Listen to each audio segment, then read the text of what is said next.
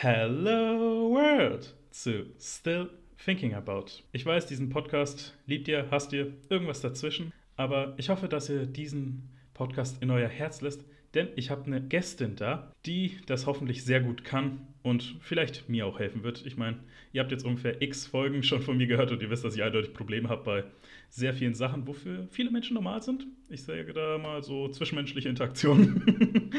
Oder vielleicht auch einfach mal die Klappe zu halten. Aber das ist ja auch das Gute, weil meine Gästin ist dafür eigentlich da, mit Menschen zu reden und ihnen zu helfen. Und deswegen muss ich auch gleich sagen, ich bin ihr dankbar dafür, weil das brauchen wir in dieser Zeit mehr als alles andere, ein offenes Ohr und jemand, mit dem wir reden können. Aber bevor ich jetzt noch weiter sie ankündige, will ich sie selber zu Wort kommen lassen. Gebt einen Applaus, egal wo ihr seid, in der Bahn, hoffentlich zu Hause, weil wir immer noch im Lockdown bestimmt sind, für Jemima Miser. Hallo Jemima.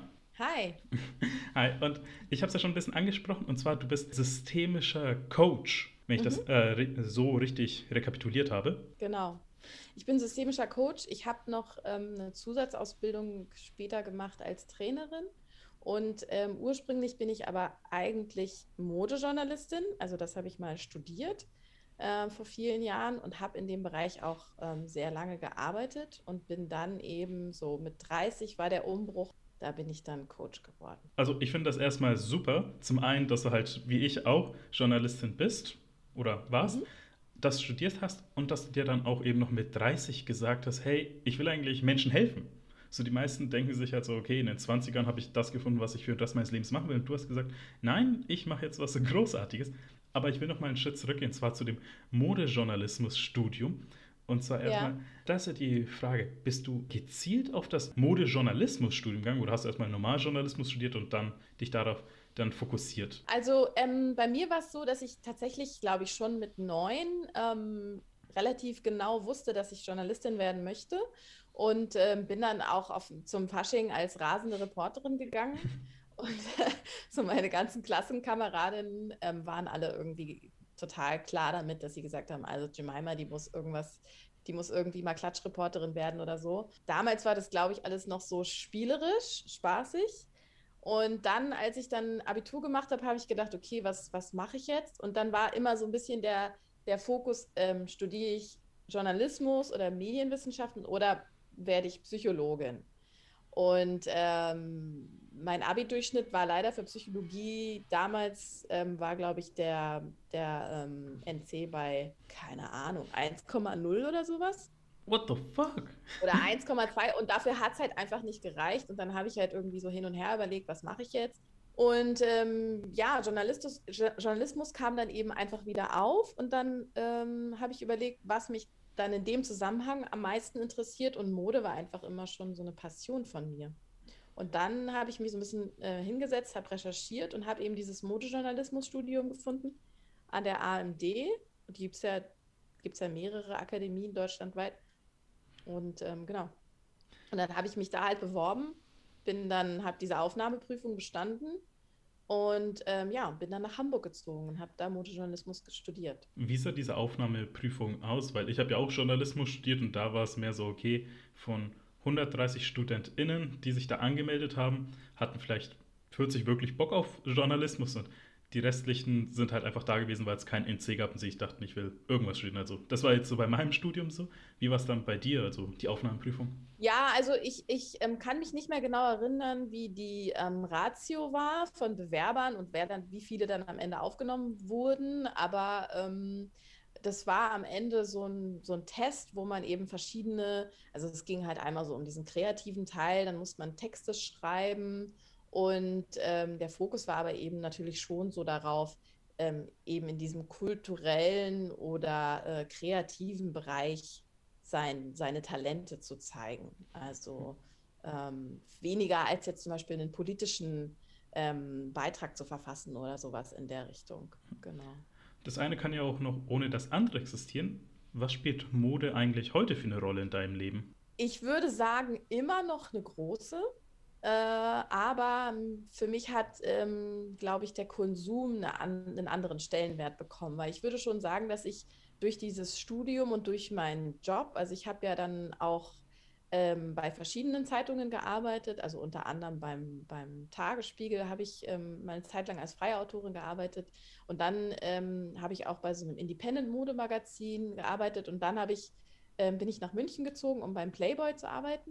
Da muss ich sagen, ist, glaube ich, mein Fokus, also mein Fokus war, glaube ich, sehr kommerziell und ich habe auch extrem viel Klamotten gekauft und auch viele Klamotten bekommen und es war halt einfach so, ja, ich weiß nicht, es hatte so, es, es, es, es war eher oberflächlich, würde ich mal sagen.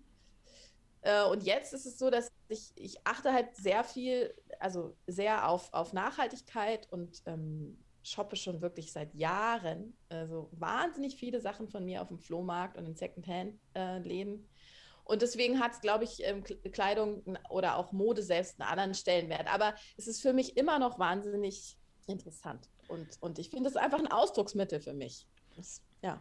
Da hast du es ja auch angesprochen, nachhaltige Mode, weil das mir in den letzten Monaten leider erst dann so mehr ins Bewusstsein gekommen, einfach wie schädlich für die Umwelt eigentlich die ganze Modeindustrie ist, also Kleidungsindustrie, dass ich jetzt da auch bewusster drauf achte und auch sage, okay, dann gebe ich halt vielleicht einfach ein bisschen mehr einfach für Shirts und Hosen aus, aber kann dafür ein etwas reineres Gewissen haben, weil zu 100% sind die halt niemals irgendwie komplett klimaneutral entstanden oder vielleicht auch eben moralisch entstanden, was ja auch dann ein anderer Punkt ist. Deswegen, das ist ein super Punkt, den du angesprochen hast, aber wir wollen ja einen ganz großen Punkt ansprechen, und zwar systemisches Coaching. Und zwar, mhm. da müssen wir erstmal eine Grundlage setzen. Was genau ist systemisches Coaching? Weil, damit ihr jetzt nicht verwirrt werdet, das hat jetzt nichts mit Sport zu tun. Also, Jemima ist keine Schiedsrichterin.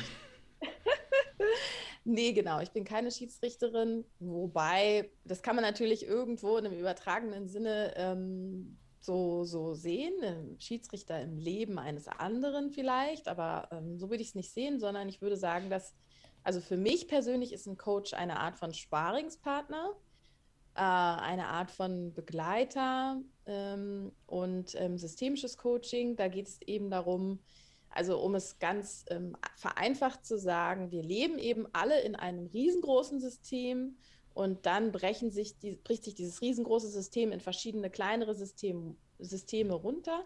Und ähm, wenn wir jetzt zum Beispiel darüber nachdenken, wie wir in einer Familie leben oder in einer Partnerschaft oder in einer Freundschaft oder ähm, auch in unserem Arbeitssystem, dann gibt es dort eben Dynamiken, und die werden eben, die sind, die muss man, also diese Systemik wird eben betrachtet. Und Coaching, wie gesagt, ist ja, das ist ja eben ein, ein sehr prozessorientiertes, prozessorientierte Begleitung, kann man das ja eben nennen.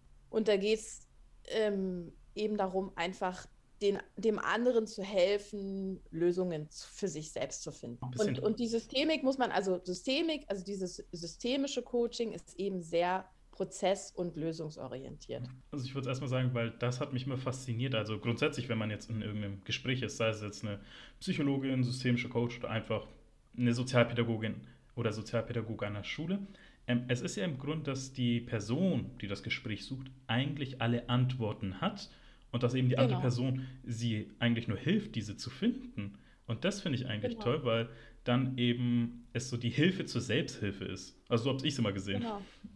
genau. Aber dass wir dann da auch kurz einen Unterschied ziehen können. Was genau ist eigentlich dann der Unterschied zwischen systemischem Coaching oder auch systemischer Beratung?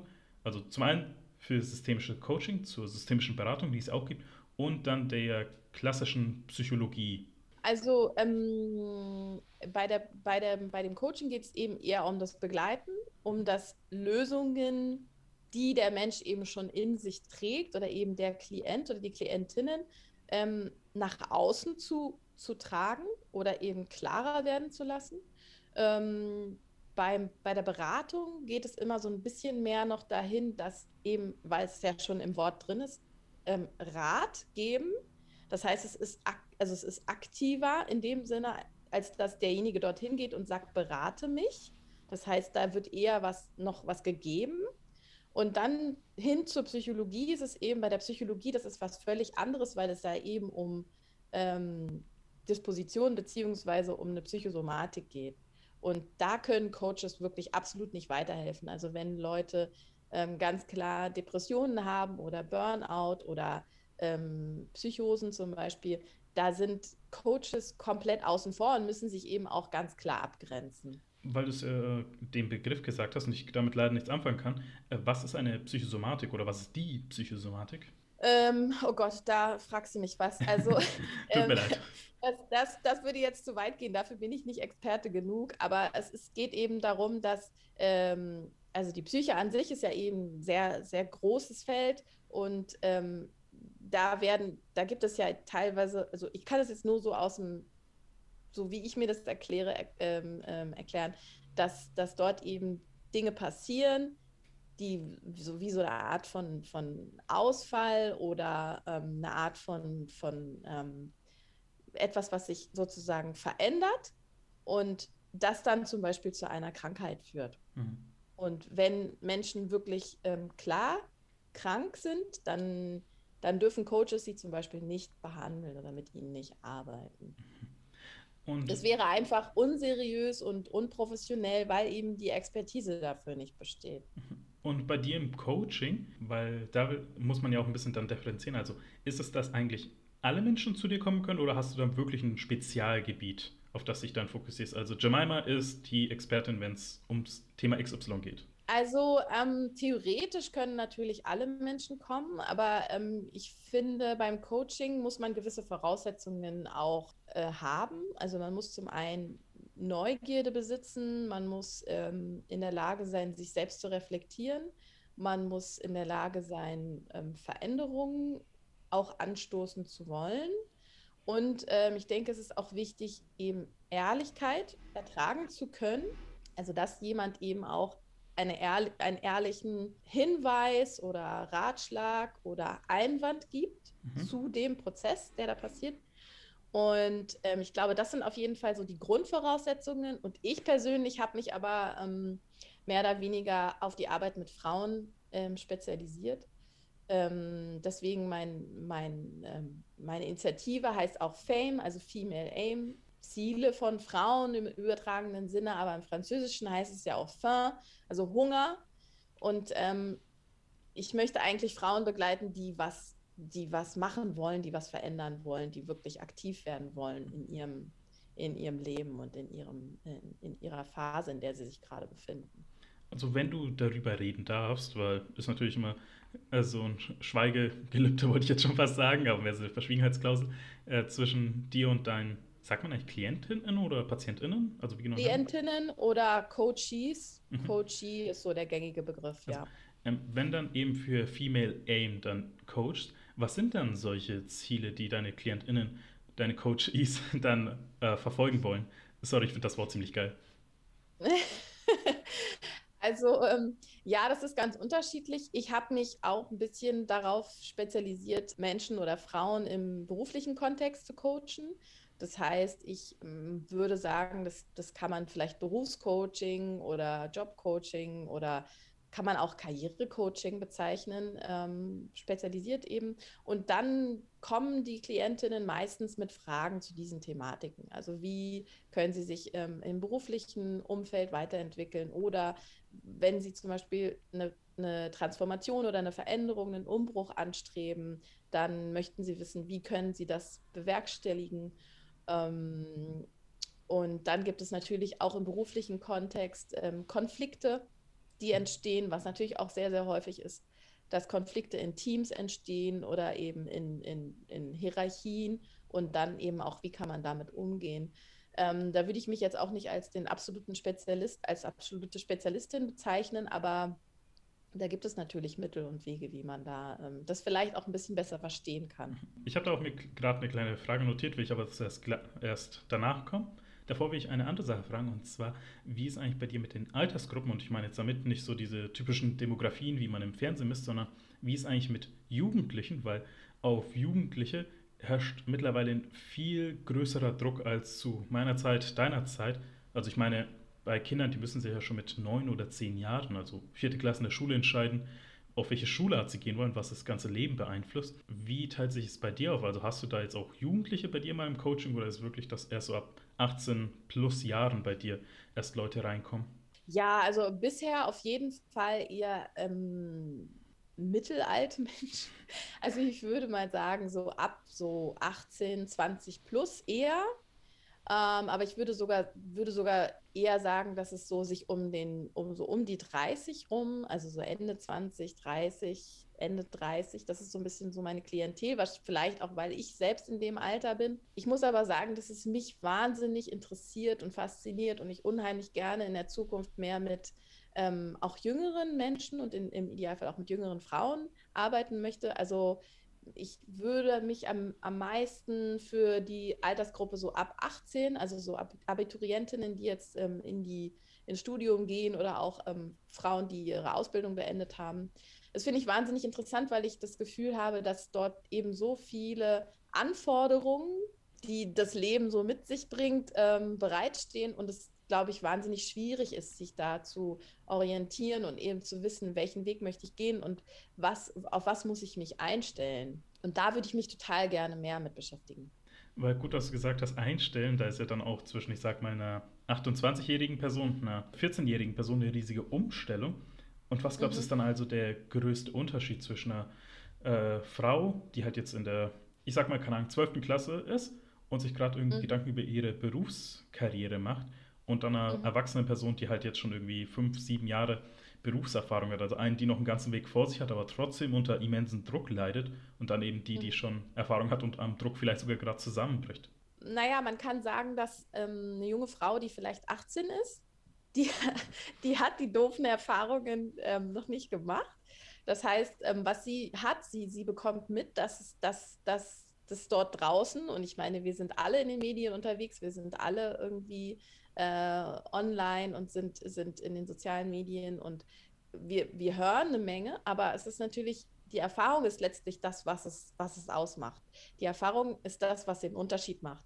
Und ich glaube, eine 18-Jährige hat einerseits Angst, weil sie weiß, dass viel auf sie zukommt.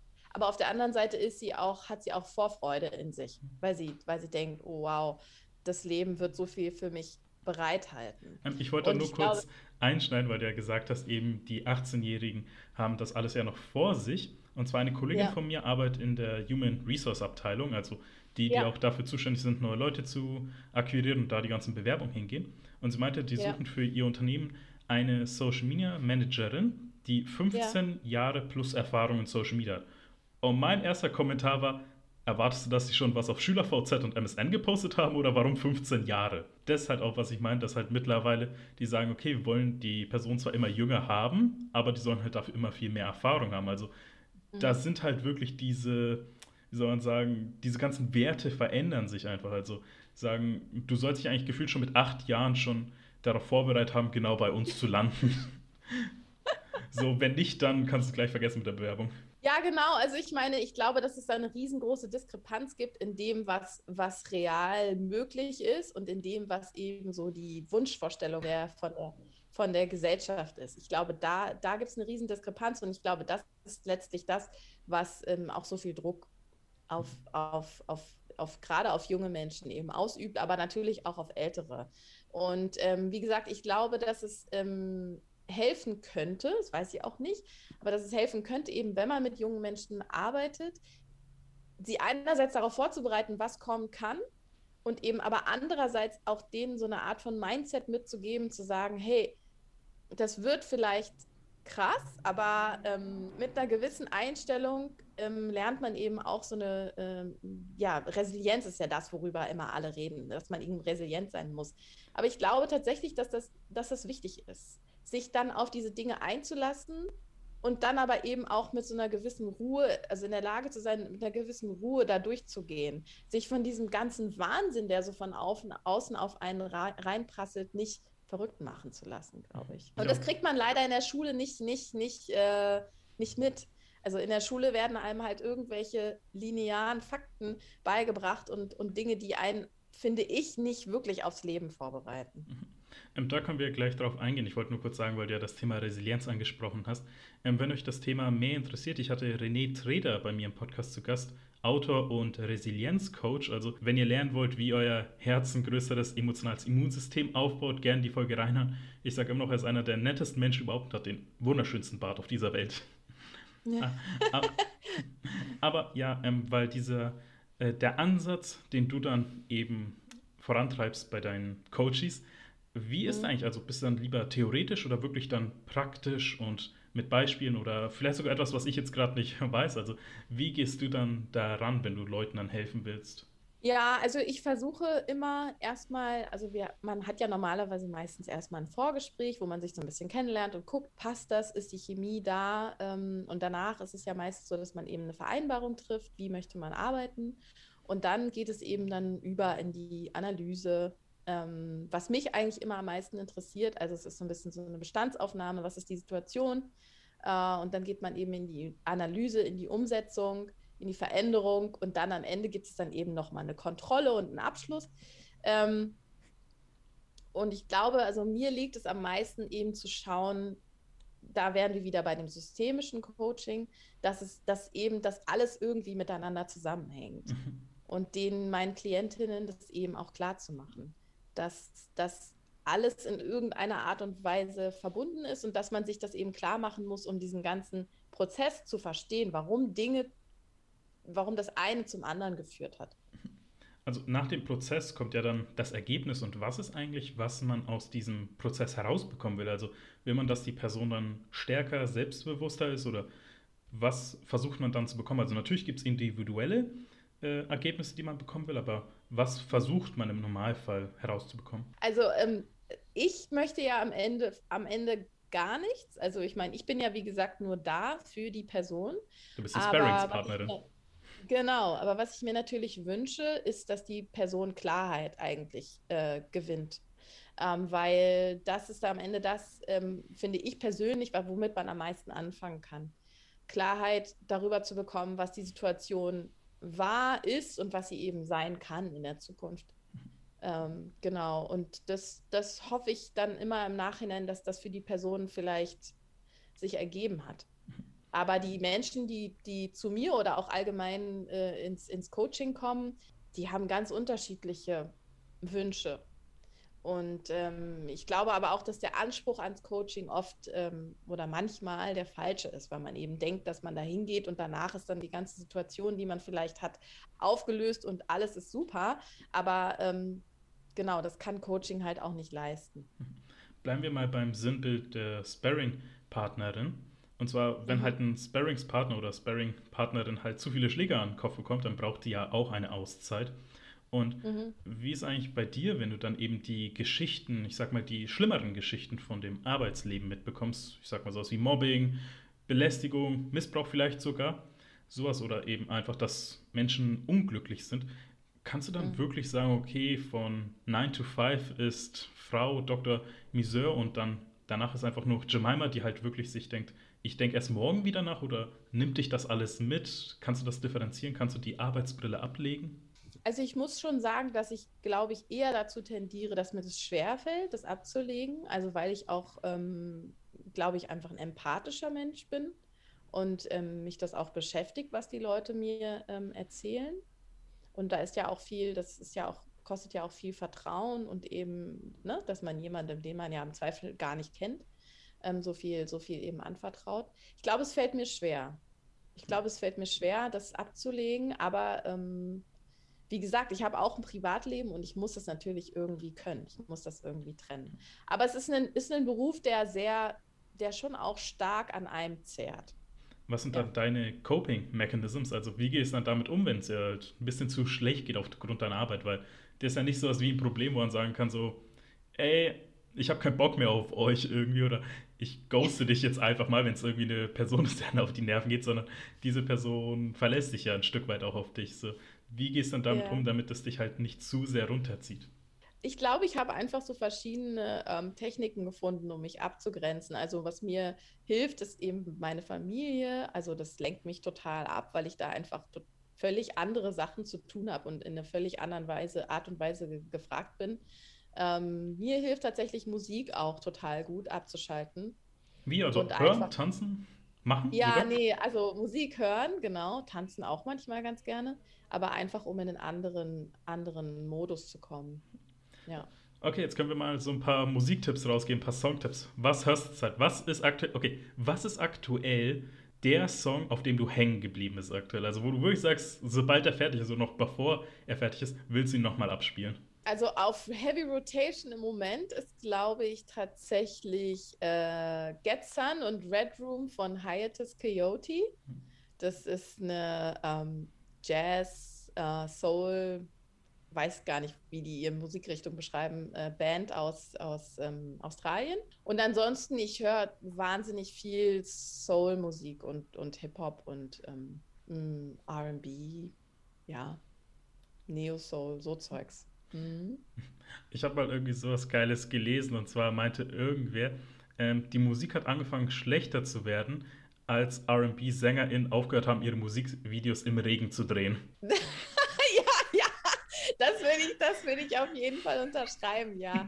Da gab's, das war leider eine schlimme Phase. Das war so Ende der 90er, Anfang der 2000er fingen diese Videos an, wo, wo man sich, ähm, das war dann halt eben diese Regenmaschine und äh, das, das, das war so ein bisschen der Untergang. Aber ich muss sagen, es, es hat nochmal auf, Aufwind genommen danach. Was ist jetzt eigentlich, falls du da irgendwas sagen kannst, irgendwie so das schlechte Stigma eigentlich bei den RB-Songs. Also, was Anfang der 2000er die äh, Regenmaschine war, die Videos im Regen, dann irgendwann kam, glaube ich, diese, diese entsättigten Farben, Schwarz-Weiß-Filter. Ich hatte nämlich immer noch an Nelly, ähm, Just a Dream, der Song, der irgendwie super depressiv einen macht, wenn man ihn hört. Was? Das war nie so meine, meine, also das war nie so meine, meine, meine Richtung. Aber, äh, ich mhm. ich habe zwei ältere Brüder. Ich musste jahrelang immer deren Scheiß anschauen und anhören und mitbekommen. Ah, okay. Deswegen Deswegen von meinem Bruder muss ich das heißt. Was ist jetzt bei RB so das Klischee, was sie eigentlich bedienen? Schwierig. Es gibt so viele. Ähm, also ich glaube, es ist halt insgesamt so dieses, ähm, es ist ein, ein nicht enden wollender äh, ähm, Fluss oder es ist ein, diese ganzen Autos, die immer in diesen Videos rumstehen. Und ich glaube, was mich am meisten daran immer aufregt, insgesamt an dieser ganzen RB-Szene, ist so ein bisschen diese Belanglosigkeit. Äh, ich glaube, diese Belanglosigkeit hat da irgendwie einen zu hohen Stellenwert. Ja. Es ist, äh, es ist, es, die sieht man ja auch oder hört man ja auch oft an den Texten, die teilweise einfach so völlig so, es wird halt irgendwie immer über Liebe oder, oder über Sex oder über irgendwelche, ja, keine Ahnung. Ich, ich glaube, es könnte manchmal ein bisschen mehr Mut gebrauchen, ein bisschen mehr, bisschen mehr einfach mal über Themen zu singen, die vielleicht auch ein bisschen unbequemer sind oder nicht so chartstauglich. Ja. Aber da muss ich, da muss ich, da muss ich, da muss ich kurz eine Lanze brechen und zwar für ähm, Jasmine Sullivan, die hat gerade ein neues Album rausgebracht. Und da hat sie einfach ähm, das komplette Album, das heißt Hotels. Also da geht's, also Ho ist, ist also das Urban Dictionary Wort für ähm, Schlampe, also im Englischen. Ähm, genau, und, und da, da singt sie eben über so Geschichten von verschiedenen Freunden von ihr und eben über Sex und überhaupt, wie die sich so wahrnehmen als Frauen. Und ähm, das finde ich total gut. Mhm. Das fand ich mal einen mutigen Ansatz. Es ist auch RB auf einem ziemlich hohen, hohen Niveau, aber einfach mal, ja, er kannst noch mal Stereotypen die, durchbrechen. Kannst du noch mal die Künstlerin nennen, weil ich bin gerade ein bisschen gehuckt, mir das anzuhören. Ja, die heißt ähm, Jasmine Sullivan. Ah, okay, okay. Ähm, da will ich auch noch was sagen. Und zwar, weil bezüglich dieser Klischees, die endlich mal abgeschafft werden sollten, finde ich, ist das, ich sag mal, bei fast diese Übersexualisierung von Frauen in allen Videos, also jetzt nicht nur sei es Rap, Hip-Hop oder so, weil das war, wo man einfach merkt, da war ein männlicher Produzent höchstwahrscheinlich da. Das war ein Song, ich glaube, von Ava Max, hieß You Should Be Sad. War ein schöner Song, ist in meiner Playlist, wenn ich mal ein bisschen weinen will, dann lasse ich den laufen. Und irgendwann dachte ich mir so, hey, ich will mal auf YouTube das Video sehen. Und ich dachte mir so, oh mein Gott, das Video ist gefühlt eine Orgie. So, und ich dachte mir so, das, wie passt das zusammen? Hat da irgendwie ein Produzent gesagt, okay, du darfst kaum was anhaben, irgendwie bei einem traurigen Song? Irgendwie mit zwölf Leuten da irgendwie tanzen, wo ich mir denke, wie haben die das durch die Corona-konform bekommen? Einfach und das halt etwas, das wirklich einfach geändert werden soll, diese Übersexualisierung. Das war mhm. Ähm, irgendwie, ich glaube, es hat mal, wer hat das gesagt, Freddie Mercury irgendwie, Musik wurde schlechter, als sie aufgehört haben, Kokain zu nehmen. Deswegen RB war es mit dem Regen und Musik beim Kokain. so, deswegen halt ja, da. gut, das ist Freddie Mercury, Mercurys ähm, äh, private Meinung. Ähm, ich, ich, ich weiß es auch nicht, warum diese Übersexualisierung so, so, so, sich so hartnäckig hält. Das weiß ich nicht. Aber ich glaube tatsächlich auch, weil es einfach daran liegt, dass, dass da gewisse Leute in, in der Umse im Umsetzungsprozess ähm, Rollen äh, innehaben, die, die jetzt nicht unbedingt dazu beitragen, irgendwelche, irgendwelche Stereotypen abzuschaffen. Ich bin ja. für eine Kehrtwende. Wir sollten den Mann übersexualisieren, also dass die Frau halt gefühlt anhaben kann, was das sie will. Das wäre auf jeden so, Fall meine Idee. Der ja. Mann soll gefühlt nur noch, ich sag maximal eine Socke anhaben überhaupt. Und dann so, wenn ihr euch sagt, so, die Frage ist, wo? ja, das war die. Aber Oberarm. genau. Aber äh, damit wir gleich wieder dann zum Thema Coaching kommen können, kann ich eine Anekdote sagen. Äh, das war ein Bekannter meiner Familie der halt sich mhm. gedacht hat, okay, er fängt jetzt an mit Gangster-Rap und sowas. Und hat dazu mhm. auch auf YouTube gleich ein Video veröffentlicht. Und die haben dazu, damit sie ein bisschen bedrohlicher wirken, halt sich ein Auto irgendwo gemietet, vor das sie drehen. Und ein äh, Staffordshire Pitbull, ein Mix, also es muss ein Mix sein, weil die sind leider in den meisten Bundesländern verboten, aus mir nicht erfindlichen Gründen. Und die Sache war, die dachten sich, ja, wenn der verbotene Hund im Video zu sehen ist, wird es halt schon irgendwie böse sein. Die Sache war, sobald ich den Hund gesehen habe, erstmal wollte ich mit ihm spielen, mit dem Hund. Zweitens, ich musste lachen, weil der Hund lächelt in diesem Video. Er ist halt wirklich dieser Hund, man merkt ihn an. Irgendwer hat mit einem Ball gewedelt und der wollte gerade losrennen zum einen Ball spielen. Deswegen, das ist halt auch ein Klischee, wo man sagt, nicht alles, was irgendwo auf einer Liste steht, ist auch gleichzeitig gefährlich. Vor allem nicht so ein süßer Hund, einfach der von Ohr zu Ohr grinst. Ja, ich, ich, ich kann da nur für mehr Mut plädieren. Mhm. Also mehr Mut, einfach mal was anderes auszuprobieren und vielleicht einfach mal, ähm, ja, einfach andere Dinge auch visuell zu erzählen. Mhm. Ähm, dann können wir jetzt auch wieder zurück zum Thema Coaching kommen.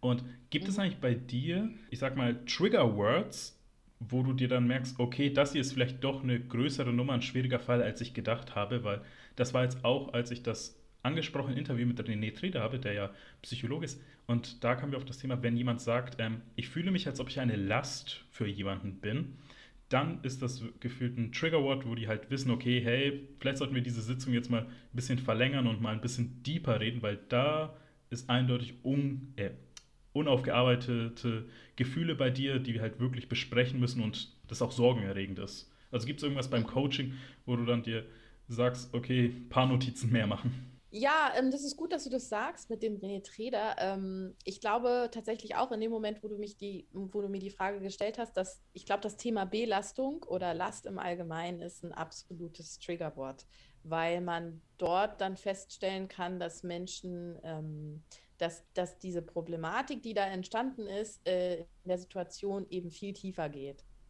Und dann muss man, glaube ich, auch wirklich in der Analyse schauen, ist das jetzt noch ein Thema, was für Coaching Sinn macht? Oder muss man da eben vielleicht dann doch sehen, dass man guckt, dann ist vielleicht eine Therapie eher angesagt? Mhm. Kann ich total unterschreiben, ja. Und ich will da noch ein paar andere Sachen ansprechen, weil du hast ja mehrere. Was ist eigentlich gerade der Plural von Fokus? Das kann ich gerade nicht sagen. Foki, Fokuse? Also, weil du hast ja mehrere Spezialgebiete in deiner Laufbahn als ja. Coach. Und da ist jetzt, ja. aktuell hast du ja Fame, also Female Aim, und davor hattest du My Circle. Hattest du? Ähm, Circle Coaching, ja, genau. Circle Coaching. Und da hast genau. du mehrere Themen angesprochen bzw. erwähnt, die ich mal kurz erwähnen will. Also jetzt nicht mit dem Fokus auf Circle Coaching, sondern grundsätzlich, was du jetzt davon hältst, einfach und vielleicht uns erklären kannst. Und zwar ähm, zwei ganz zwei Themen erstmal vorweg. Und zwar erstmal Persönlichkeit definieren. Das hast du ja angeboten, dass du Menschen hilfst, ihre Persönlichkeit zu definieren. Und was genau war damit gemeint? Also, weil ich könnte mir jetzt gerade vorstellen, dass irgendwie Leute sagen so, okay, ich habe realisiert, ich habe einen halben Charakter, können Sie mir helfen, einen neuen Charakter zu entwickeln? Oder war es mehr so, dass du hilfst Leuten, mehr zu sich zu stehen? Ja, ähm, genau. Mehr zu sich zu stehen ist, ist ein, ist ein äh, gutes Stichwort, aber ich glaube, es geht dabei, ich es könnte mir vorstellen, dass es ein bisschen missverständlich ist. Das verstehe ich, das verstehe ich natürlich auch, so wie du die mhm. Frage stellst. Ähm, da geht es, glaube ich, nicht so sehr darum, ähm, einen halben Charakter zu einem Ganzen zu machen, sondern ähm, es geht eher darum, dass es so eine Art von Profiling ist. Mhm. Also, dass man eher so ein bisschen guckt, ähm, wer bist du eigentlich? und was macht dich aus und wie, wie kannst du das, was du bist, vielleicht auch ähm, besser nach außen tragen oder eben besser kommunizieren. Weil ich glaube, dass es auch oft, also das merke ich so in der Arbeit, dass es oft Menschen gibt, die sich selbst nicht so gut kennen, ähm, was dann aber wiederum oft an der fehlenden Selbstreflexion ähm, liegt. Mhm. Und Coaching ist ja auch dafür da, zur Selbstreflexion anzuregen. Und das fand ich einfach einen interessanten Punkt. Menschen dabei zu helfen, sich selbst zu finden, ist vielleicht zu viel gesagt, weil das kann man tatsächlich auch nur selbst. Aber ähm, ja, eben Anregungen zu geben, Impulse zu geben, um, um mit sich selbst besser ähm, zu arbeiten. Ähm, weil da kann ich eine kleine Anekdote erzählen, die zeigt, dass Adriano zum einen ziemlich dummer Jugendlicher war und zum einen, was du, was demnächst vielleicht auf dich zukommt, wenn du mit Jugendlichen arbeiten musst weil ja. das auch zum Thema Persönlichkeit definieren, sich selber finden. Und zwar zum einen, wie stehst du zu Videospielen? Puh, ich muss ganz ehrlich sagen, damit habe ich einfach wahnsinnig wenig Erfahrung und super wenig Berührungspunkte. Ich ähm, habe einen Sohn, der jetzt so langsam da in, dieses, äh, in diese Thematiken reinkommt. Kann ich wenig zu sagen. Alles gut. äh, jeder kann das machen, auf was er Spaß hat oder was sie Spaß hat. Auf jeden Fall, ähm, das war, als ich ungefähr, das muss ich im Vorfeld sagen, damit ihr auch wisst, ich war ein kleiner, dummer Junge, der zwölf Jahre alt war. Und ich habe halt damals gemerkt, so, okay, Adriano wirkt vielleicht auf andere Leute nicht so interessant oder so. Und ich habe damals das Spiel Final Fantasy X gespielt. Und mhm. wie es halt heute auch noch so ist, Menschen definieren Teil ihres Charakters aufgrund eines Charakters, den sie in einem Film, einer Serie oder einem Spiel gesehen haben und gemacht haben. Darauf basiere ich jetzt meine neue Persönlichkeit. Und in dem Spiel gab es den Charakter namens Waka, der halt irgendwie so der große Bruder für alle ist, so happy ist und ich dachte mir so, vielleicht könnte Adriano dieser Charakter werden. Und das Folgende muss ich auch sagen, deswegen das Alter, ich war zwölf Jahre alt und wusste damals noch nichts von Cultural Appropriation, mittlerweile schon. Mhm. Und deswegen, das macht man nicht. Und ich habe ein bisschen recherchiert und gemerkt, ah, dieser Charakter, der immer happy ist und den alle mögen und er mag alle, ist auf einer, ist auf ein bisschen so hawaiianisch getrimmt worden.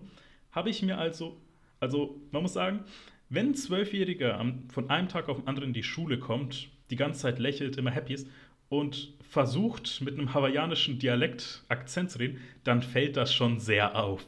So, und Jugendliche, die machen keinen Halt, die verarschen einen dann sofort. Mhm. Deswegen, das ging sehr schnell los. Ich habe das, glaube ich, so eine Handvoll Tage durchgezogen und dann gesagt, okay, ich gehe wieder über zurück zu meinem alten Selbst. Und vor allem, äh, das war die Sache. Ähm, das war ja vom Englischen irgendwie dieses Hawaiianische. Ich habe nichts gefunden, wo irgendwie Deutsch-Hawaiianisch ist. Also ich habe so gedacht, okay, Englisch klingt das so, ich versuche es mal ins Deutsche zu übersetzen, diesen hawaiianischen Akzent. Sollte man nicht machen, wirklich. Cultural Appropriation ist ziemlich ähm, beschissen. Nee. Ziemlich klingt, beschissen ist das. Klingt auf jeden Fall abenteuerlich, ja. Deswegen, falls irgendwer sich daraus angegriffen gefühlt hat, ich entschuldige mich hier etwas, was ich vor zwölf Jahren gemacht habe, aber trotzdem immer noch sehr schlimm ist. Ja, man entwickelt sich immer weiter, ne? Mhm. Deswegen zum Glück habe ich jetzt nicht irgendwie was gemacht wie, keine Ahnung. Okay, mir fällt jetzt kein, irgendwie kein schlechtes Beispiel ein, aber was er dann gemacht hat, war schlecht. Nehmt euch ein Beispiel an mir als Negativbeispiel. Vor allem, ihr könnt drüber lachen, weil ich habe da fünf Wörter gefühlt versucht auszusprechen, ich habe es nicht geschafft. Aber Lilo und Stitch ist immer noch mein Lieblings-Disney-Film, muss ich sagen. Cool. Deswegen, hey, Frage an dich, was ist dein Lieblings-Disney-Film? Äh, ich glaube, ich habe ähm, am meisten gesehen Ariel wahrscheinlich. Ähm, ich habe das irgendwie niemals verstanden. Also, weil ich habe es als, kennst du letztes Mal gesehen, Ariel hat diesen Typen mal ganz kurz gesehen und gesagt, ich gebe jetzt mein ganzes Leben auf, um zu ihnen ans Land zu gehen, oder wie war es? Och, das ist so lange her. Ich glaube, die Story war so in der Art und Weise. Ähm, und äh, das ist ähm, natürlich, da wären wir wieder bei den Stereotypen oder eben bei ähm, seltsamen Lebensentwürfen, die meistens Frauen angehaftet werden. das ganze Leben aufzugeben für einen Mann. Ähm, ja, seltsam. Man durchblickt es halt als Kind irgendwie leider nicht so. Und äh, trotzdem sind das natürlich Dinge, die sich verhaften, ja. Die irgendwie immer noch existent sind. Aber das sind auf jeden Fall, würde ich definitiv sagen, falsche, Message, falsche Messages für äh, Kinder oder auch kleine Mädchen, die sich mit Ariel dann zum Beispiel identifizieren. Äh, deswegen finde ich ja Lilo und Stitch eigentlich umso besser wegen diesen Messages an die Kinder. Also als Kind habe ich gedacht, ja, ey, ist ein schönes äh, Disney-Spielfilm irgendwie und ein bisschen habe ich mich auch mit Stitch identifiziert, so kleines Alien-Ding, das irgendwie ein, Zuhause endlich mal gefunden hat und ich sowas auch wollte. Okay, man merkt, ich habe ein bisschen Probleme mit dem Thema Zuhause. Nein, aber wenn ich jetzt zurückdenke, denke ich mir, äh, Lilo und Sitch hat unglaublich viel gemacht für die Themen Transsexualität, Immigration, Geflüchtete, Homosexualität sogar und ähm, Selbstständigkeit und Feminismus. Also wenn ich da jetzt zurückdenke, denke ich mir so, diese äh, zwei kleinen Figuren, Lilo und Stitch, haben richtig viel damals im Subtext einfach mitgeteilt. Schade, dass sich Disney danach ein bisschen verrannt hat. ja, aber ich glaube, wir sind jetzt auch wiederum, denke ich, auf einem besseren Weg. Ich glaube, dass da viel gemacht wird, auch ähm, für kleinere Kinder, einfach anderen Content zu generieren.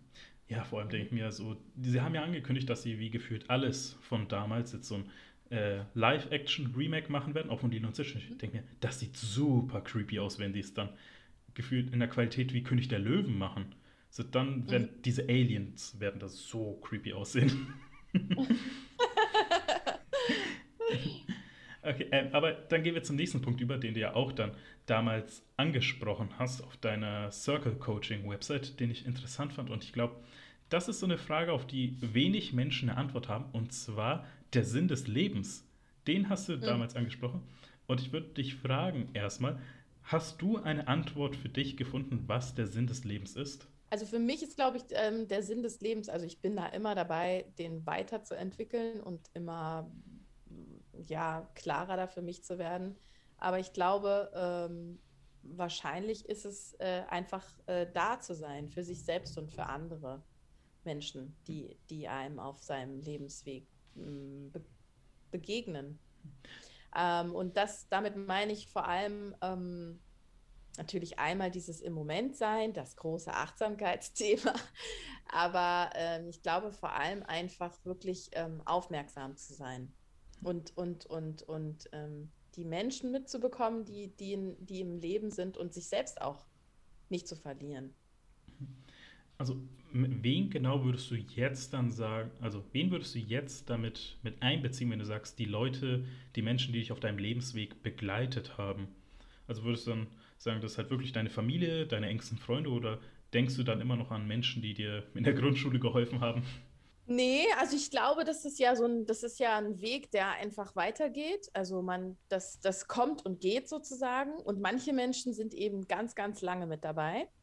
Und ähm, dann verabschieden die sich vielleicht auch wieder und dann kommt jemand Neues. Aber ich glaube, für mich ist es im Moment tatsächlich so mein, mein enger Familienkreis und meine Freunde. Ja. Weil ich will das als Überleitung nutzen für unser zweites Thema. Denn ja. mit Coaching haben wir jetzt gerade schon sehr viel Zeit gefüllt und vor allem sehr viele Erkenntnisse gewonnen. Und bevor mhm. wir jetzt gleich zum zweiten Thema übergehen, will ich noch erstmal kurz, dass du vielleicht unseren Zuhörern verraten kannst. Also wenn man jetzt mehr von dir hören, lesen, sehen will, wo kann man dich sehen, hören, lesen oder erreichen sogar? Ähm, ja, also ähm, jeder, der Lust hat, kann mich auf jeden Fall natürlich auf LinkedIn finden und ähm, ansonsten über meine Website ähm, fame, also f-aim.de. Und ähm, ja, ich bin arbeite natürlich auch noch nebenbei ähm, als, als Content und Culture Manager. Bin tatsächlich glücklicherweise in einem Beruf gelandet, wo ich beide meine journalistischen und meine Coaching auch verwenden kann.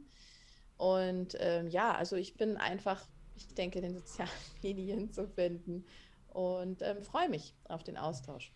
Natürlich werdet ihr das alles in der Podcast-Beschreibung finden und ich hoffe, dass ihr dann äh, Jemima ein Like und ein Follow gibt und vielleicht sogar irgendwie, wenn ihr irgendwie gemerkt habt, okay, sie ist die Person, mit der man reden kann, dass ihr euch sogar eine Session bei ihr mietet. Eine Coach Coaching-Session. Oder wie nennt man das eigentlich? Weil bei Psychologen ist ja eine Psycholo nee, Sitzung? Coaching-Sitzung. Ja, ein Coaching, sagen auch manche. Session ist völlig egal. Aber dann können wir jetzt zum zweiten Thema kommen, weil, wie gesagt, ich wollte das als Überleitung nutzen. Und zwar das mhm. zweite Thema ist Freundschaften.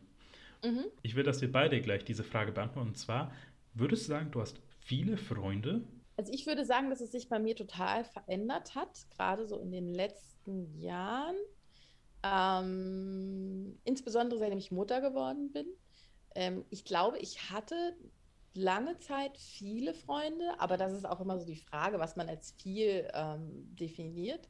Und ich glaube, jetzt ist es wirklich ein, ein ziemlich, ähm, ziemlich kleiner, aber eher also eiserner Kern geworden. Ja.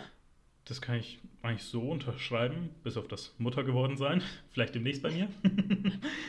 äh, weil ich habe das auch irgendwie gemerkt, also vor allem mit Corona, muss man jetzt leider sagen, ähm, habe ich gemerkt, so, okay, die Menschen, die ich vielleicht als Freunde angesehen habe, waren jetzt halt so be gute Bekannte, die man halt einfach dagelassen hat, weil man sich mehrmals die Woche gesehen hat, Uni oder Job oder sowas. Und mhm. jetzt habe ich dann genau gesehen, mit wem ich eigentlich befreundet bin, auf wen ich mich verlassen kann und vor allem, wer auch für mich da ist oder ich für die da sein will überhaupt. Also es gibt ja auch welche, die einfach quasi immer nur nehmen und nehmen, aber niemals zurückgeben oder einem ein gutes Gefühl geben. So, weil darauf können wir, glaube ich, bestimmt auch zurückkommen. Ähm, weil da habe ich jetzt auch zum Beispiel, war das, kann ich leider sagen, ist das ein bisschen traurigeres Thema, aber vor einer mhm. Weile ist mein Vater verstorben wegen Corona.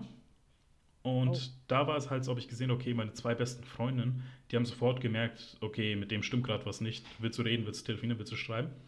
Und dann waren da halt auch andere Freundinnen, die halt quasi, wo ich direkt gesagt habe, ey, das ist los. Und die sagen so, ja, okay, schreib, wenn es dir wieder besser geht. So, also, du willst dich gerade nicht damit auseinandersetzen, wo es mir scheiße geht, bis zu einem nicht definierbaren Zeitpunkt sogar. So, und da habe ich gemerkt, okay, vielleicht sollte ich aufhören, dir zu schreiben oder überhaupt mit dir Kontakt zu haben. Also, das, also diese schweren, schweren Zeiten zeigen immer, wer wahre Freunde sind, finde ich. Auf jeden Fall, auf jeden Fall.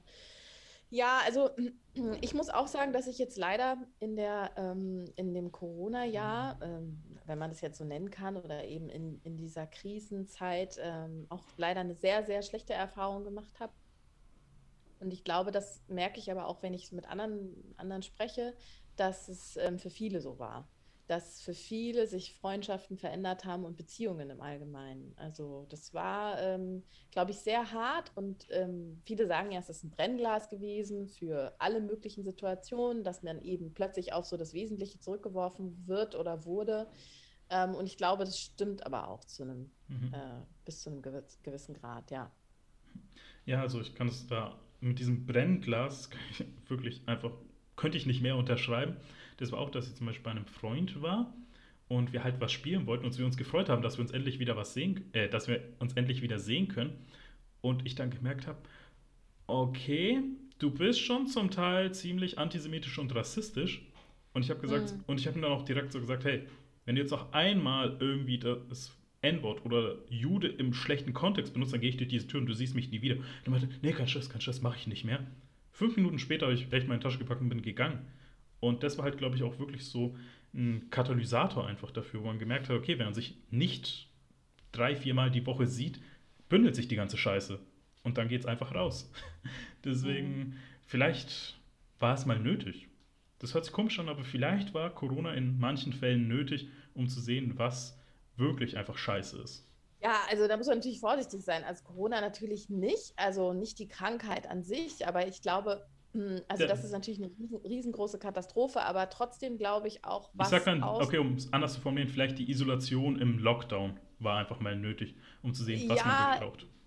Die Isolation im Lockdown, aber vielleicht auch einfach dieses, ähm, sich wirklich, wirklich darauf angewiesen zu sein oder gezwungen zu sein, sich über viele Dinge und Umstände im eigenen Leben Gedanken zu machen. Und auch um ähm, auf Handlungsweisen nochmal hingewiesen zu werden, die man vielleicht so sehr stark verinnerlicht hat, aber die vielleicht auch an manchen, manchen Stellen keinen Sinn machen oder auch einfach total schädlich sind. Mhm. Und zwar nicht nur für einen selbst, sondern eben auch für andere.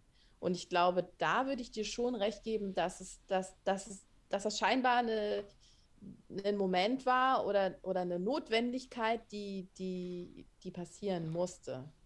Und ähm, in der Intensität es ist schade, dass es so, so extrem gekommen ist, natürlich, so heftig. Mhm. Aber ähm, es hat mir auch viel gezeigt. Ähm, da bin ich auch umso dankbarer eigentlich, dass die meisten von uns eigentlich Digital Natives sind. Also da, ich weiß, die meisten haben mittlerweile keinen Bock mehr auf Zoom und alles, aber ich bin irgendwie dankbar dafür, weil so konnte ich wenigstens noch mit den Freunden den Freundinnen, die halt mir wichtig sind, einfach noch Kontakt haben. Da hieß ja doch einfach so erst oder bei Zoom einfach ein bisschen zu chillen oder einfach irgendwas zu essen oder anzuschauen. Deswegen, ich bin eigentlich dankbar dafür und natürlich, das kann es halt niemals ersetzen, wenn man wirklich Angesicht zu Angesicht oder nebeneinander ist. Aber ist halt wenigstens noch ein kleiner Hoffnungsschimmer. Und äh was denn eigentlich bei dir so in der wie soll man sagen, jetzt in der Quarantäne, nein, nicht Quarantäne, also jetzt während der Pandemie so Rituale gewesen, wie du noch Freundschaft erhalten hast, weil Freunde täglich sehen ist ja leider nicht mehr möglich. Also ich glaube, von diesem äh, täglich Freunde sehen bin ich schon lange weg. Also ähm, da habe ich einfach null Kapazitäten für. Aber ähm, ich glaube, dass ich ähm, durch den beruflichen Kontext bin ich wahnsinnig viel online und bin in total vielen äh, ja, Meetings und natürlich auch Online-Coachings und so. Und ich glaube, das war für mich jetzt für Freundschaften, um Freundschaften zu erhalten oder zu pflegen, nicht so unbedingt das Medium. Aber ähm, ich habe schon auch versucht zu telefonieren, habe hm, versucht, Nachrichten zu schreiben und ähm, wenn es irgendwie ging, sich zu treffen, um spazieren zu gehen oder ähm, irgendwie solche Sachen. Also tatsächlich auch viel draußen gemacht. Und auch wenn es jetzt kalt war im Winter und so, wenn es irgendwie möglich war, habe ich das versucht, möglich zu machen. Weil mir tatsächlich also der persönliche Austausch irgendwie am meisten gibt. Aber ja, da musste man jetzt halt auch lange Zeit dann auch drauf verzichten. Und ich glaube, dass, ähm, ja, es war, es war schwer. Okay, aber wenn die jetzt noch beim Thema äh, Freundschaften sind, äh, will ich, dass wir ein großes Thema ansprechen, was bestimmt bei vielen mal arg aufgestoßen ist, weil ich kann bei mir sagen, ähm, mein Freundeskreis besteht zu 90% aus Frauen. Ich würde mich auch eigentlich im Normalfall als, also im Privaten als sehr femininer Mann bezeichnen.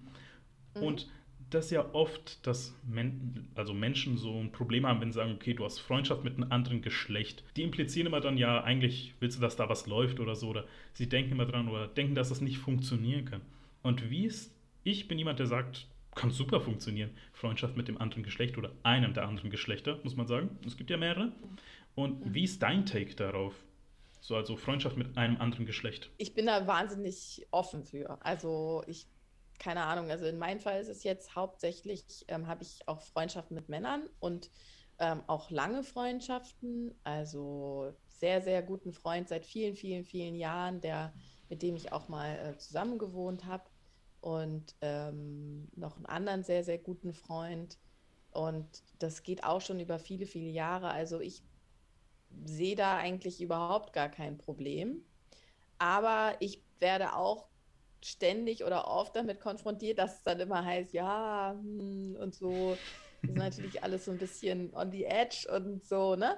Aber das kann natürlich mal passieren, dass da vielleicht Dynamiken entstehen, wo dann mal der eine auf den anderen steht, keine Ahnung. Aber ich glaube, dass, also ich habe für mich persönlich einfach nur gemerkt, dass es, dass es eine, wahnsinnige eine wahnsinnige Bereicherung ist, ähm, auch mal eine andere Sichtweise zu haben. Und da möchte ich natürlich nicht sagen, dass jetzt, ähm, also die kann man mit, mit Frauen natürlich auch haben, Frauen und Frauen oder Männer und Männer, aber ich glaube, dass es schon noch mal was anderes ist, ähm, quasi geschlechterübergreifend mit Menschen äh, befreundet zu sein.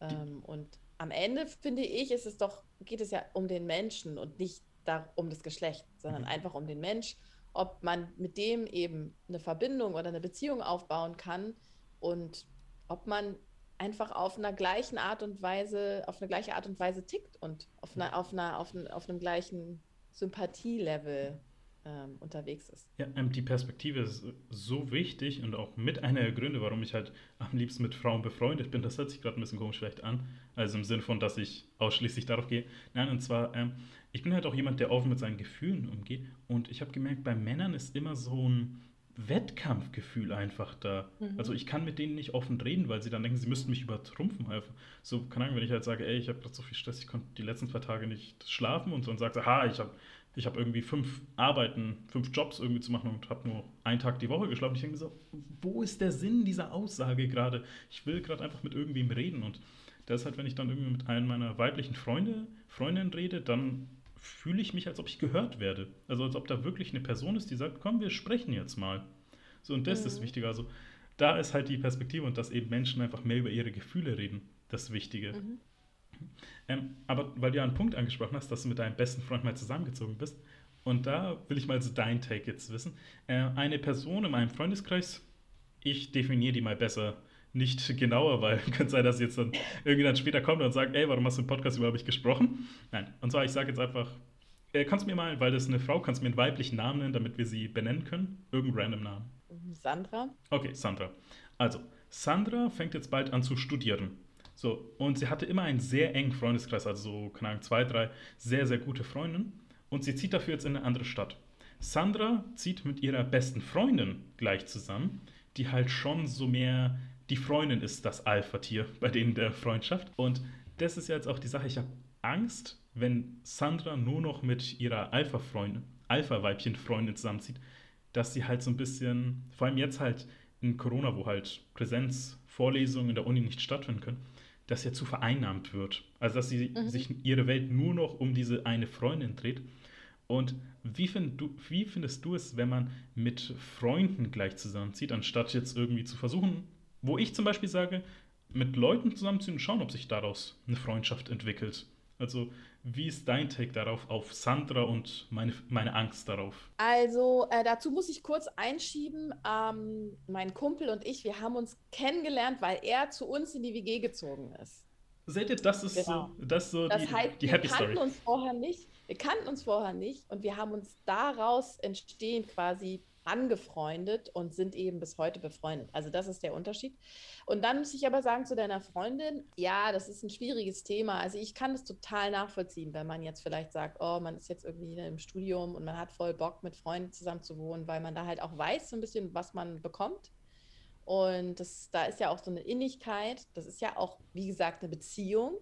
Das darf man ja nicht vergessen. Freundschaften sind Beziehungen, die man hat ich denke generell, wenn, wenn die andere Person eben so vereinnahmt ist, dann ist es schwierig. Also ich glaube, da muss sie, wenn es sie selbst nicht stört, ist es ja eh egal. Aber wenn sie merkt, dass es zu viel wird, muss sie da einfach schon von vornherein versuchen, Grenzen zu ziehen. Mhm. Und relativ klar sein und sagen, okay, ich bin jetzt zwar mit dir hier und wir verbringen natürlich super viel Zeit, aber ich habe halt auch noch einfach mein, mein anderes Leben. Und ich glaube, wenn man das jetzt nicht so wie die beiden jetzt zum Beispiel so konkret plant, dann sollte man vielleicht einfach, kann man mit random Leuten zusammenwohnen und dann hat man halt so seine ganzen anderen Sachen, Freundschaft, Beziehungen halt außerhalb. Ja, Aber also, ganz ehrlich, das soll jeder machen, wie er will. Ja, ähm, also deswegen, ich finde es halt super, dass du halt dann Freunde gefunden hast, die halt bei dir eingezogen sind. Und das ist ja auch zum Beispiel bei meiner Freundin so. Sie wohnt ja in einer Dreier-WG und da sind gleichzeitig zwei weitere Frauen eingezogen. Und mit der einen versteht sie sich halt null, die andere ist aber gefühlt ihre neue beste Freundin, was ich halt super finde. Und so, das ist halt irgendwie auch eine geile Art, dann so neue Freunde kennenzulernen. Ja, also ich, ich meine, das, das ist natürlich auch einfach so eine wahnsinnig besondere Zeit, ne? wenn man studiert oder wenn man irgendwie gerade anfängt zu arbeiten und dann in so einem Kontext ähm, Leute kennenlernt, das ist super cool. Aber das be begegnet einem, finde ich, oder das passiert einem im Leben äh, später nicht mehr so oft. Also umso älter man wird. Ja, Studium. Von daher ist, ist ja. das total cool. Ja, Studium ja. ist eine wichtige Zeit, vor allem das halt für eigentlich ein Neuanfang kann es sein. Ich meine, ich würde sagen, der Adriano nach dem Studium oder nach dem Studium, äh, Studiumsanfang ist null wie der davor. Also ich habe es wirklich genutzt, einfach ein neues Mich zu erschaffen. Und ich kann es äh, sagen, also zum Thema weirde Wege, neue Freunde kennenzulernen. Äh, meine zwei besten Freunde, oder zwei meiner besten Freunde, habe ich tatsächlich über Dating-Apps kennengelernt. Also über Tinder und Lavu. Es war halt wirklich ein Match. Mit der einen hatte ich sogar ein Date, mit der anderen nicht. Also das waren zwei verschiedene Zeiträume, muss man sagen. Ich bin wirklich einer, der, wenn er mal irgendwie so, nicht mal, nicht mal wenn man sich datet, also schon davor bin ich so jemand, der sagt, okay, ich, ich mag dich, ich deinstalliere die Dating-App, damit wenn es mit dir klappt, will ich nicht sagen, dass irgendwie ich noch eine andere Frau da hatte. Anyway, auf jeden Fall haben wir dann gesehen, so, okay, bei beiden Beziehungen, no way. Aber wir haben geweibt einfach. Ich habe mich mit denen gut verstanden, konnte viel lachen, konnte mit denen einfach reden. Und da habe ich mir gedacht, so, ja, who cares, wie wir uns kennengelernt haben. Halt, jetzt habe ich zwei beste Freundinnen so kennengelernt. Und das halt mhm. auch das einfach zeigt. Der Anfang ist nicht unbedingt das Wichtige, aber wie es halt weitergeht, ist das Tolle. Auf jeden Fall. Und ich glaube, dieses gemeinsam Wachsen. Mhm. Also so will ich das schon nennen, weil ins Leben verändert sich halt einfach konstant. Man, man, es passieren ständig neue Sachen, dabei zu bleiben. Und auch wenn man manchmal den Kontakt vielleicht so ein bisschen verliert, was ja auch, was, was umso älter man wird, finde ich, relativ oft passiert, dass man dann einfach andere Prioritäten hat, aber trotzdem irgendwie immer wieder so zusammenzufinden und sich auch darum bemühen. Also ich glaube, es, es, es kostet zwar Überwindung, aber ich glaube, man muss halt immer irgendwie versuchen, wenn einem die Person was bedeutet, einfach auch immer wieder Kontakt mhm. aufzunehmen und irgendwie dabei zu bleiben, bei dem anderen zu bleiben. Mhm. Wenn es einem das wert ist. Und dann gibt es aber eben auch genau die andere Seite, wo es dann eben leider dann nicht mehr klappt. Mhm. Wir haben noch zwei, ich sag mal, kleinere Themen, bevor wir zum Schluss kommen, aber ich glaube, die haben es in sich. Weil ich kann sagen, mhm. eins davon, da werde ich euch mein Herz ausschütten. Aber das soll ein kleiner Teaser sein, denn davor werde ich ein anderes Thema ansprechen, was du angesprochen hast. Und zwar, weil es in eine ähnliche Richtung geht, und zwar platonische Beziehungen. Und ich bin ehrlich, ich kann mit dem Begriff leider nichts anfangen. Also nicht im Sinne von, das ist nichts für mich, sondern ich weiß nicht, was das bedeutet. Also was sind platonische Beziehungen? Naja, platonische Beziehungen sind ja eigentlich, also ähm, jetzt, wenn man in dem, in dem, in der, in der Hetero-Welt ähm, das sieht, ist es ja, wie ich es ähm, vorher schon meinte, äh, eine Freundschaft zwischen, zwischen einem Mann und einer Frau zum Beispiel. Das könnte man als platonische Beziehung bezeichnen. Und es gibt aber keinen Sex. Also es ist einfach im Prinzip eine Freundschaft, mhm. aber ähm, über Geschlechter hinweg. Äh, genau, aber platonisch in erster Linie ist eben, dass es keinen Sex gibt und dass es eben keine, keine Liebesbeziehung ist in dem Sinne äh, oder keine sexuelle Beziehung. Und ähm, ja, und das ist, das würde ich sagen, bezeichnet man ja dann wahrscheinlich, so bezeichnet man meine, meine Freundschaften, die ich zu Männern habe. Und ich würde aber sagen, dass es da, das ist einfach eine Freundschaft, weil man einfach sich diesen Menschen sozusagen ausgesucht hat und ähm, das Geschlecht sollte man da irgendwie außer Acht lassen. Aber ja, wie gesagt, ich finde einfach, äh, es geht im Prinzip darum, finde ich generell, wie man Beziehungen im Allgemeinen führt. Egal zu wem. Mhm. Auch in der Familie hat man ja zig Beziehungen und das ist alles irgendwie prägt einen auf jeden Fall. Also danke, dass du mir den Begriff erklärt hast, weil ich konnte legit damit nichts anfangen. Aber danke, wir haben ja quasi schon darüber gesprochen. Das heißt, wir haben über platonische Beziehungen gesprochen, ohne zu wissen, dass es platonische Beziehungen sind. Genau. Und jetzt zu dem letzten Thema, bevor wir zum Schluss kommen. Und zwar, weil ja bei den Freundschaften, ich hatte zwei Freundschaften im Verlauf meines Lebens, wo ich sagen würde, die waren äußerst toxisch. Also und haben oh, okay. und die haben mich, glaube ich, auch nachträglich hm, ich sag mal, schon negativ zurückgeworfen einfach. Und zwar ja. bei, bei, der einen fange ich an, weil also es waren, mal, ich bräuchte mal einen random Männernamen, damit ich jetzt nicht immer nur eine Person sagen muss. Martin. Martin. Okay, warte, nein, ein Freund von mir heißt Martin, deswegen fühle ich mich unwohl, wenn ich ihn so nennen muss. Hast du einen anderen Namen? Ähm, Sebastian. Sebastian, okay. Also, ich kannte Sebastian seit dem Kindergarten. So, waren auf dem Kindergarten, Grundschule, zum Teil auch die Hauptschule. Und dann hat angefangen, sein Ego überhand zu nehmen, weil er auf die nächsthöhere Schule gegangen ist und hat dann auch immer mit anderen Leuten was gemacht, aber trotzdem waren wir noch befreundet. Und da hat es immer wieder angefangen, dass er so ein bisschen, wie soll man sagen, toxisch dominanter wurde. Und das mhm. Folgende hat er über mehrere Jahre hinweg gemacht. Und zwar, ähm, er hat mein Selbstbewusstsein immer klein gehalten Mhm. Dann hat er mit seinen Sachen angegeben, also im Sinne von, ah, du bist nicht so cool wie die Freunde, ich mache mit den Freunden was Cooleres, irgendwie mit denen habe ich mehr Spaß, du bist nicht so gut wie die. Sowas. Dadurch, dass ich wegen ihn ein sehr niedriges Selbstbewusstsein habe, konnte ich mir keine anderen Freunde suchen, so, weil ich es mir nicht getraut habe. Deswegen bin ich immer wieder zu ihm gekommen und dann hat er immer dieselbe Masche gemacht, also dass er angibt mit sich selber, mit allem Möglichen, mit anderen Freunden, um sich selber zu pushen und hat das immer wieder verstärkt. Und dieser Freundeskreis ging wirklich, also nein, dieser Teufelskreis ging dann wirklich mehrere Jahre, bis ich einfach dran zerbrochen bin und einfach gesagt habe, ey, ich bin einfach weg. Also mhm. das äh, und da war es wirklich, also als ich dann schwer depressiv war, dass er das trotzdem ausgenutzt hat einfach, um mhm. sich aber noch zu pushen, wo ich gemerkt habe, zu meinen, ey, dir ist gerade sowas von scheißegal, wie schlecht es mir geht. Du willst immer nur für dich was haben. Und das war wirklich dann so die rote Flagge, die mir dann gezeigt hat, ich muss aus diesem Teufelskreis ausbrechen mit ihm. Mhm. So, und das war erstmal zusammengefasst, diese äh, toxische Beziehung. Klingt heftig, ja. Mhm. So, what's your take on that? Ich glaube, das ist was, was relativ oft passiert. Also, das heißt relativ oft, aber das passiert auf jeden Fall. Und ähm, ist natürlich auch so ein bisschen ähm, eine Survival-Strategie von ihm gewesen, weil er für sich gemerkt hat, okay, ihm liegt das, irgendwie dominanter zu sein und dich dann quasi zu, zu ähm, degradieren oder eben runterzumachen. Und ähm, du warst dann in dem Moment ein, ein ähm, williges Opfer äh, sozusagen, weil du da eben in dieser Strategie, die er sich überlegt hat, mitgemacht hat. Und dann ist es aber auch wiederum die Frage, hat er das zu 100 Prozent bewusst gemacht oder war das vielleicht auch ein unterbewusstes Handeln? weil er einfach nur gemerkt hat, das funktioniert und deswegen mache ich das jetzt einfach weiter. Das kann ich nicht beurteilen, weil ich war ja nicht dabei und ich kenne die Person auch nicht. Ähm, aber ich glaube, da hilft am Ende eben immer nur, und das hast du dann natürlich auch richtig gemacht, eben aus dieser Situation auszubrechen. Aber dafür muss man die Situation eben auch erstmal verstehen und erstmal anerkennen, was da passiert mit einem und dass man eben sozusagen äh, missbraucht wird. Mhm. Und das ist, das ist, glaube ich, die größte Schwierigkeit für viele. Mhm. Ähm, Anzuerkennen, dass man eben in einer toxischen Beziehung sich befindet und dann wiederum Mechanismen zu entwickeln oder eben Techniken zu entwickeln, um, um da rauszukommen. Hm.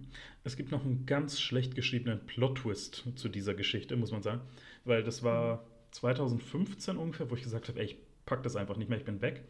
Ich habe dann auch die Schule gewechselt, ich habe damals die Fachoberschule gemacht, das ist was wie Gymnasium, für alle, die mhm. das nicht kennen. Und ich habe dann eben neuen, neuen Zweig gewählt und habe ich dann gesehen, okay, neue Klasse, hey, die Leute wirken cool, auf den ersten Blick mögen die mich bisher fängt die Stunde an und so nach ungefähr zehn Minuten kommt nochmal wer rein und sagt so äh, zu lernen so, ja, schieb keinen Stress, ich bin ja endlich da. Und merke ich, das ist genau der. Mit dem muss ich jetzt zwei Jahre lang wohl anscheinend nochmal die Schulbank drücken.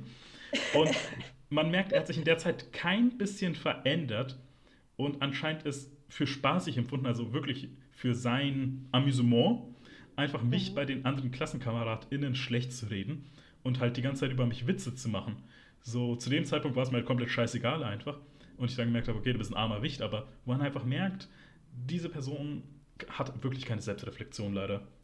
Weil das mhm. dann auch noch auf andere übergartet und das ist wirklich Instant Karma. Zum Schluss hin haben das alle gemerkt, also dass er sich über alle anderen lustig gemacht hat und so toxisch sein wollte, dass sie ihn dann einfach nicht physisch, aber dafür emotional ziemlich auf die Fresse gehauen haben. Ja, äh, ich meine, im, äh, im, ersten Moment denkt man natürlich, okay, das ist, ist, so die gerechte Strafe. Äh, das Blatt hat sich natürlich dann in dem Moment einfach gewendet. Ne? Aber ich glaube, es hat natürlich, im, die Frage ist immer, wie viel hat es dann dazu beigetragen, dass die Person in die Selbstreflexion gekommen ist? Weil er war es, also er hat es ja vor, vorher offensichtlich nicht gehabt. Und ich glaube, das ist wirklich immer so das größte Problem. Warum, wenn die Selbstreflexion fehlt, kann es ähm, können viele Dinge in Beziehungen richtig schief gehen. Okay, ähm, das da habe ich leider auch, habe ich leider auch in, dem, in den Pandemiejahren sehr, sehr, also eine relativ ähm, ja, ernüchternde, schlechte Erfahrung gemacht. Und da ist eben auch ähm, eine Freundschaft, die über wirklich Jahrzehnte ging, ähm, hat da sehr, sehr, sehr, sehr, sehr stark gelitten. Du kannst dich gerne hier öffnen, wenn du willst. Ich würde jetzt nicht, nee, also ich meine, ich will auch nicht, dass die Person, also ich glaube nicht, dass sie das hören wird, aber ähm, dass sie sich irgendwie da angegriffen fühlt. Aber ähm, es ist wirklich, da sind mir auch Erkenntnisse gekommen, Sachen klar geworden, die ich, glaube ich, lange Zeit verdrängt habe oder auch nicht so gesehen habe. Und ich glaube, es ist halt auch wichtig, sich, sich, sich selber ähm, zu überlegen, was will ich eigentlich mit dieser Freundschaft? Und was macht diese Freundschaft mit mir? Und welche Rolle habe ich in dieser Freundschaft? Und tut mir das überhaupt gut? Ja, und ich glaube, diese Fragen stellt man sich einfach total selten. Man fährt halt einfach so weiter und denkt so, ja, ich meine, wenn man, man hat ja dann hoffentlich meistens eine gute Zeit, aber ich habe für mich gemerkt, dass es mir persönlich in dieser Beziehung an Tiefe gefehlt hat. Und ähm, ja, vielleicht habe ich mich auch weiterentwickelt, vielleicht haben wir uns auch auseinanderentwickelt oder das passiert ja auch oft. Aber ich glaube, man muss schon immer wieder versuchen, eine Bestandsaufnahme zu machen. Wow, das ist ja. schön gesagt. Ich fühle mich jetzt so ein bisschen schlecht, dass ich dann wieder zu so einer schlechten Story von mir überleiten muss. Also, weil ich habe ja gesagt, das sind ja zwei toxische Freundschaften gewesen. Deswegen, ich muss gerade kurz ein bisschen innehalten. okay. Ähm, aber damit ihr weiterziehen könnt, ich bräuchte wieder einen random Frauennamen. Ähm, ähm, ähm, ähm, Jennifer. Random. Jennifer, okay. Also, ich habe Jennifer auf Tinder kennengelernt mhm. und war es halt so, okay, dann schnell Nummern ausgetauscht. Und äh, was sie dann getan hat, ich glaube, das würde man ganz normal als Toxic Victim Mentality bezeichnen. Also, dass sie halt immer wieder erzählt hat, wie schlecht es ihr geht und dann solche Sachen eben, um sich an mich dran zu hängen, gesagt, ach, wenn du nicht da wärst, dann würde es mir jetzt noch viel schlechter gehen einfach. So, oder zum Glück bist oh, du jo, noch jo. da. So, dann hat, ja. sie, dann hat sie erzählt, ja, meine Mutter, so, äh, meine Mutter beachtet mich gar nicht mehr, meine Tante hat mich in die Klapse eingewiesen und ich dachte mir so, aber zum Glück habe ich dich zum Reden da und dann hatte ich auch wirklich in dem Moment Angst, okay, wenn ich jetzt halt irgendwie sagen würde, ich schaffe das halt nicht mehr, ich packe das nicht mehr, dass dann halt Schlimmeres passieren würde. Also, dass sie irgendwie zusammenbricht oder im schlimmsten Fall, ich bin ehrlich, sogar Selbstmord begeht, weil solche Sachen hat sie auch mal angesprochen und ich oh. mich halt null qualifiziert dafür gefühlt habe. Auf jeden mhm. Fall. Dann war es so, hatten ein Date und haben dann gemerkt, okay, it doesn't work. So passiert halt ganz normal. Das müssten die meisten, glaube ich, und ich brauchte auch lange Zeit, das zu verstehen. So, hey, wenn ihr euch nicht versteht, dann soll es halt einfach nicht so sein. Da ist es, weil das hat sie mir erst im Nachhinein, weil natürlich gab es ein Nachspiel, erzählt, dass sie halt auch bipolare Störungen hat.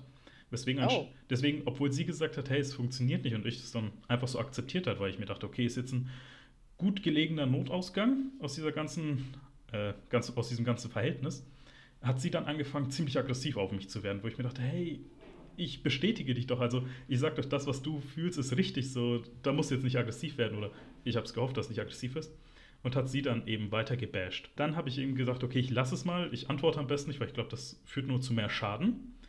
Und mhm. dann habe ich ihr dann, ich glaube, nach so, keine Ahnung, zwei, drei Wochen geschrieben, ich habe mich dann irgendwie so schuldig gefühlt, weil ich sie halt einfach so abliegen lassen, also nicht physisch, sondern schriftlich. Und mhm. da hat sie dann quasi wieder so ein bisschen angefangen mit dem und habe ich mir gedacht, ja, okay, vielleicht kann man es wieder versuchen. So in dem Sinn und ging es eigentlich quasi da weiter, wo es aufgehört hat, bevor es schlecht wurde. Und mhm. es, ich kann so viel sagen, für, die nächsten, für den nächsten Teil, ich kann darüber mittlerweile so sehr lachen, dass ich sogar in einem Stand-Up-Special von mir benutze. Also, weil in Berlin vor Corona bin ich als Stand-Up-Comedian aufgetreten, deswegen ich kann darüber gerade lachen. Auf jeden Fall, okay. sie hat dann weiter mit dieser Victim-Mentality gemacht und gemeint, ja, meine Mutter, die hat mir mittlerweile die Matratze weggenommen, weil sie will mich eigentlich gar nicht mehr haben und ich schlafe nur auf einer Decke. Und ich habe mir da gedacht, ja, okay, auch wenn es mit uns nichts werden kann, ich will wenigstens, dass du ein schönes Leben hast. Und bin dann wirklich zu Ikea gegangen und habe mir für 180 Euro eine Matratze gekauft. Was? Ja, okay. ja, das ist die Sache. Jetzt kommt der Plot-Twist, ähm, was ich dann herausgefunden habe. Zum einen, A, auf dieser Matratze hat sie mich, okay, auch wenn wir nicht zusammen waren, gerade mal gedatet, hat sie mich instant mit einem anderen Typen betrogen und drauf geschlafen. Zum anderen, zum Glück hat sie das getan, weil, wie ich dann herausgefunden habe, sie war 17. Obwohl sie auf Tinder angegeben hat 20. Und ich dachte mir, okay, zum Glück kam es nicht, weil sonst wäre es schlimm gewesen. auf jeden Fall, ähm, das zweite Mal ging es daran zugrunde, weil als ich so gefragt habe, hey, ich merke gerade, du bist ein bisschen off, irgend, irgendwas stimmt nicht, was ist los, hat quasi ein Typ für sie geantwortet und gemeint so, ey, bis auf Mitleidsfick wird es bei dir nichts werden, deswegen schreib ihr am besten nicht. Und ich war in dem Moment so perplex einfach, dass ich dann auch aufgehört habe zu schreiben. Und mhm. dann, das war bis, wie gesagt, das ging in eine toxische Freundschaft über. Da mhm. war es ja dann, hab, irgendwann habe ich dann quasi nach einem Monat ähm, eine Frau kennengelernt, die Psychologie studiert und die meinte, ähm, sie ist super interessiert an diesen ganz komplexen Fällen. Und habe ich mhm. mir gedacht, ja, okay, sie will halt einen sehr komplexen, schwierigen Fall haben und ich dachte mir, sie, äh, dass Jennifer halt eine Psychologin am besten bräuchte habe ich ihr geschrieben so und habe gemeint so, hey, das ist nicht das, was du denkst, irgendwie, äh, wir haben da alles beendet, kein Stress und sowas, keine Sorge. Aber ich habe jemanden kennengelernt, die dir vielleicht helfen kann und wenn du willst, kann ich dir ihre Nummer geben oder ihr deine Nummer geben, dass ihr mal ein bisschen spricht und reden wollt. So, und sie meinte dann halt nur, die einzige Person, zu der ich rede, bist du. So, und dann hat sie wieder mit diesem ganzen angefangen, es geht mir so scheiße und ich will nur mit dir reden und alles. Und dann habe ich auch klar gemacht, so, ey, ich will halt wirklich beziehungstechnisch nichts haben. Das heißt aber auch diese rosa-rote Brille weg. Und da habe ich gemerkt, diese bipolaren Störungen, die sie hat, die haben wirklich überhand genommen. Also von mhm. in einer Stunde sagt sie mir, oh, ich brauche dich, weil ich arbeite gerade im Keller und ich bekomme hier Platzangst einfach und Ängste bis hin, kannst du bitte kommen, mir helfen. Und während ich auf dem Weg war, sagte sie, wenn du dich meiner Wohnung näherst, dann rufe ich die Polizei. Sowas. Oder sie sagt mir in einem Moment, ja, ich will mir jetzt ein Tattoo stechen lassen, kannst du bitte kommen und mir Beistand leisten bisschen und dann kurz darauf, wo ich mich im Weg mache, so, ja, verpiss dich irgendwie, ich werde dir niemals die Adresse von dem Ding geben. Und das ging immer so weiter einfach. So bis ich dann irgendwann gemerkt habe, ja, okay, diese rosa-rote Brille ist weg, ich kann sehen, wie es wirklich ist und ich halte das nicht aus. Ich halte das legit nicht mehr aus, bis ich dann einfach ja. so gesagt habe und quasi daraufhin, dass ich sagte, hey, es tut mir leid, dass ich das nicht mehr schaffe irgendwie, aber weil es tut mir halt wirklich weh und tut mir auch leid, dass sie daraufhin wirklich aggressiv geworden ist und ich gemerkt habe, okay, hier ist halt auch so schlimm es klingt, musste ich sie leider blockieren, weil ich glaube, sie hat sich zu sehr eben darauf fixiert, sie will mir jetzt Schaden zufügen. Daran ging es dann halt auch wirklich zu Ende. Also es war ein, es war ein Drama in drei Akten, kann man so sagen. Okay. Ja, wie gesagt, also das ist, da, da ähm, können, glaube ich, nur äh, Profis äh, im Sinne von Psychologen behilflich sein. Also das ist definitiv ein Fall für, für ähm, ja, für einfach einen Psychologen oder einen Psychiater, weil das äh, eine bipolare Störung, das ist wirklich, ähm, wirklich ernst. Das ist äh, wirklich richtig schlimm.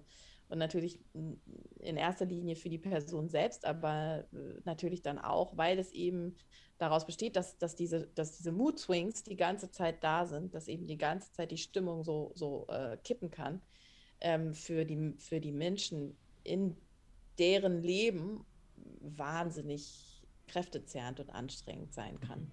weil man eben nie weiß, worauf man sich einstellen muss. Ja, ähm, deswegen. Das kann ziemlich belastend sein. Also ich, ich kenne mich mit, ich kenne kaum Menschen, also nur eine Person mit, Bipo, mit einer bipolaren Störung, aber ich weiß, dass es sehr, sehr, sehr krass sein kann. Ich muss an dieser Stelle wirklich Danke sagen. Es hat sich wirklich befreiend angefühlt, endlich mal darüber zu reden, ohne irgendwie mhm. verurteilt zu werden oder auf einer Bühne zu stehen und darüber Witze zu machen. Deswegen mhm. danke, dass ich das mal sagen durfte. Ja, klar. Und wir kommen jetzt langsam in Richtung Ende hin. Aber wir mhm. haben bei Still Thinking About eine Tradition. Und zwar, die Gäste dürfen am Ende jeder Folge den ZuhörerInnen und mir eine Hausaufgabe aufgeben, zu der ich dann auch mhm. eine Spezialfolge machen werde. Und ich würde dich fragen, ob du auch eine Hausaufgabe aufgeben willst, die ich dann erfüllen werde und darüber in der Spezialfolge berichten werde.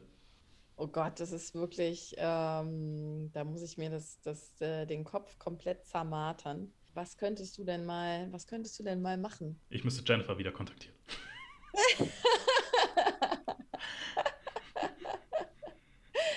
ähm, oh Gott.